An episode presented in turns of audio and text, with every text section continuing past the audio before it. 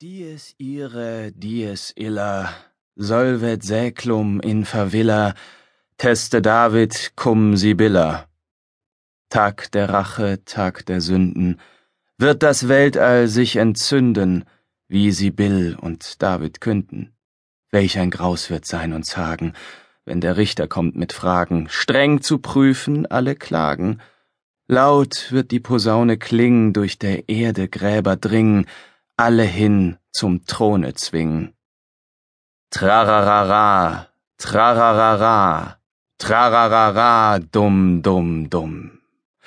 Lacrimosa dies illa, qua resoget ex favilla, judicandus homo reus, huic ergo parce Deus. Oh, oh weh, oh weh, oh weh. Ihr werten Herren und Zuhörer, der Tag der Rache naht, der Tag des Verhängnisses, der Tag der Tränen. Der Tag des Gerichts naht und der Tag der Strafe. Wie es im Brief des Johannes steht. Antichristus venet undescimus quoniam novissima hora est. Der Antichrist kommt. Er zieht heran, unser letztes Stündlein kommt. Das Ende der Welt ist nahe, und das Ende jeglichen Seins. Mit anderen Worten, es sieht verdammt nochmal nicht gut aus. Der Antichrist, ihr lieben Herren und Zuhörer, wird vom Stamme Dan sein. In Babylon wird er geboren werden. Am Weltenende wird er erscheinen. Ein halbes Viertel eines Jahres wird er zu herrschen vermögen. In Jerusalem wird er einen Tempel erbauen die Könige gewaltsam unterdrücken und Gottes Kirche ruinieren. Auf einem Feuerofen wird er daherfahren und überall seltsame Werke tun.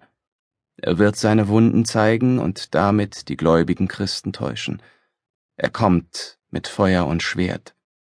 Gottes Lästerung wird seine Macht sein, seine Schultern die Abtrünnigkeit, sein rechter Arm die Vernichtung und sein linker Arm das Dunkel. Sein Antlitz ist das eines wilden Tieres, mit hoher Stirn und zusammengewachsenen Brauen. Sein rechtes Auge geht auf wie der Morgenstern. Das linke ist starr und grün wie das einer Katze und hat statt einer Pupille zwei. Seine Nase ist wie ein Abgrund. Der Mund ist eine Elle hoch und die Zähne eine Spanne breit. Seine Finger sind wie eiserne Sensen. Was denn, was denn, was schreit ihr denn einen alten Mann so an, werte Herren? Warum müsst ihr denn gleich drohen? Wozu, weshalb? Ich erschrecke euch, ich lästere, ich krächze das Unglück herbei wie ein Rabe? Keinesfalls, ihr werten Herren, ich krächze nichts herbei, ich sage nur die Wahrheit, die heilige, reinste Wahrheit, wie sie von den Kirchenvätern beglaubigt wird, ja sogar in den Evangelien bewiesen wird. In den Apokryphen? Was macht das schon, wenn's in den Apokryphen ist? Diese ganze Welt ist doch apokryph. Was bringst du denn herbei, liebes Mädchen? Was schäumt denn da in den Krügen? Doch nicht etwa Bier? Ach, vorzüglich. Schweidnitzer, da geh ich doch wohl nicht viel. Holla! Schaut doch mal aus dem Fenster, ihr Herren. Sollte mich einen alten Mann etwa mein Blick trügen? Scheint es mir nur so oder spitzt endlich die Sonne hinter den Wolken hervor? Bei Gott, ja! Endlich, endlich ist's vorbei mit dem Regen und dem miesen Wetter. Wahrhaftig, seht doch nur. Da umhüllt ein Glanz die Welt und strömt in hellem Goldstrahl vom Himmel herab, und das Licht wird gewaltig sein. Lux perpetua. Das wünscht man sich doch. Das ewige Licht, das wünscht man sich. Was sagt ihr? Jetzt, wo der Regen aufhört, reicht's mit dem Herumsitzen in der Schenke, wird es Zeit, sich auf den Weg zu machen? Und deshalb soll ich nicht herumschwatzen, sondern einen Zahn zulegen, um zum Ende zu kommen? Zu Ende erzählen, wie es weitergegangen ist mit Rainewan und seiner geliebten Jutta, mit Charlie und Samson in jener Zeit, in der Zeit jener grausamen Kriege, als das Blut in Strömen floss und Asche die Erde der Lausitz, Schlesiens, Sachsens, Thüringens und Bayern schwarz färbte? Sogleich, ihr Herren, Sogleich. Ich werd's euch schon erzählen. Denn jede Erzählung strebt ja ihrem Ende zu. Aber auch das muss ich euch sagen. Wenn ihr auf ein glückliches oder gar fröhliches Ende der Erzählung hofft, muss ich euch enttäuschen. Was denn? Ich erschrecke euch schon wieder. Ich krächze. Ach, sagt doch selbst, wie soll man denn da nicht krächzen wie ein Rabe, wenn sich in der Welt solche entsetzlichen Dinge zutragen? Wenn ganz Europa von Kampfeslärm widerhallt, seht doch nur mal. Vor Paris wird das Blut auf den Schwertern der Franzosen und Engländer, der Burgunder und der Armagnac nicht trocken. Immer noch dauern Mord und Brand auf französischer Erde an, immer noch ist Krieg, wie Ovid sagt. Soll der womöglich gar hundert Jahre dauern? England brodelt über von Revolten. Gloucester liefert sich Kämpfe mit Beaufort. Böses wird daraus entstehen, ihr werdet noch an meine Worte denken. Oh, Böses zwischen York und Lancaster, zwischen der weißen und der roten Rose. In Dänemark donnern die Geschütze. Erich der Dreizehnte, Herzog von Pommern, streitet mit der Hanse. Verbissen bekämpft er die Herzöge von Schleswig und Holstein. Das bewaffnete Zürich hat sich gegen andere Kantone erhoben und bedroht die Einheit der Eidgenossenschaft. Mailand liegt im Kampf mit Florenz. In Neapels Straßen wüten die Eroberer, die Soldaten Aragons und Navarras. Im Großfürstentum Moskau tanzen Schwerter und Fackeln. Wassili II. liegt in verbissenem Kampf mit Juri Dmitriewitsch, Wassili Kasoi und Dmitri Semjaka. Vae victis. Die Besiegten weinen rote Tränen aus blutigen Augenhöhlen. Der wackere Johannes Hunyadi kämpft erfolgreich gegen die Osmanen.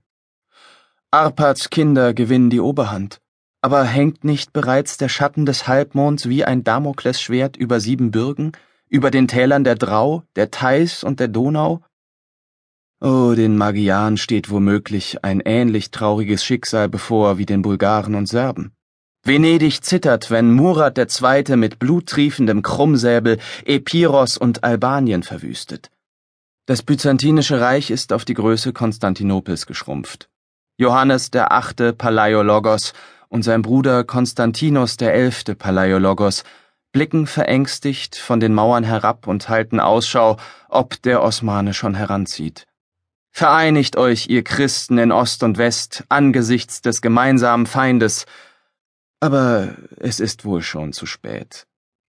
Der große Tag des Herrn ist nahe, und es wird ein Tag des Zornes, ein Tag der Drangsal und der Plage sein, ein Tag der Vernichtung und der Verwüstung, ein Tag der Dunkelheit und der Dämmerung, ein Tag der Wolken und Gewitter.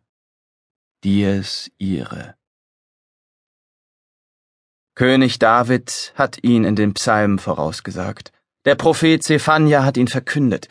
Die heidnische Seherin Sibylle hat ihn vorausgesehen. Wenn ihr seht, dass ein Bruder den anderen dem Tode preisgibt, dass sich die Kinder gegen die Eltern wenden, dass das Weib ihren Mann verlässt und dass ein Volk gegen ein anderes Krieg beginnt, dass Hunger auf der ganzen Erde herrscht, viele Seuchen und zahlreiche Plagen, dann werdet ihr erkennen, dass das Ende nah ist. Hä? Was sagt ihr? Dass das, was ich geschildert habe, jeden Tag geschieht, tagtäglich und andauernd, und nicht nur in letzter Zeit, sondern seit Jahrhunderten und dass es immer so weitergehen wird? Hm. Ihr habt recht. Sowohl ihr, edler Ritter mit dem Habdankwappen, wie auch du, ehrwürdiger Bruder des heiligen Franziskus. Ihr habt recht, die ihr nickt und gescheit reinschaut, sowohl ihr, edle Herren, als auch ihr, fromme Mönche, und ihr, gute Kaufleute. Recht habt ihr. Überall lauern Bosheit und Verbrechen. Tagtäglich ereignet sich der Brudermord. Überall wird Treuebruch begangen, ständig wird Blut vergossen. Ich glaube, das Jahrhundert des Verrats, der Gewalt, das Jahrhundert der unaufhörlichen Kriege ist angebrochen. Woran soll man denn ersehen, bei dem, was ringsumher geschieht, ob das nun schon das Ende der Welt ist oder eher nicht? Wie soll man es erkennen? Welche Zeichen sagen es uns? Welche signa et ostenta? Ich sehe, ihr nickt immer noch, werte Herren, ihr guten Bürger und heiligen Mönche. Ich weiß, was ihr denkt, denn auch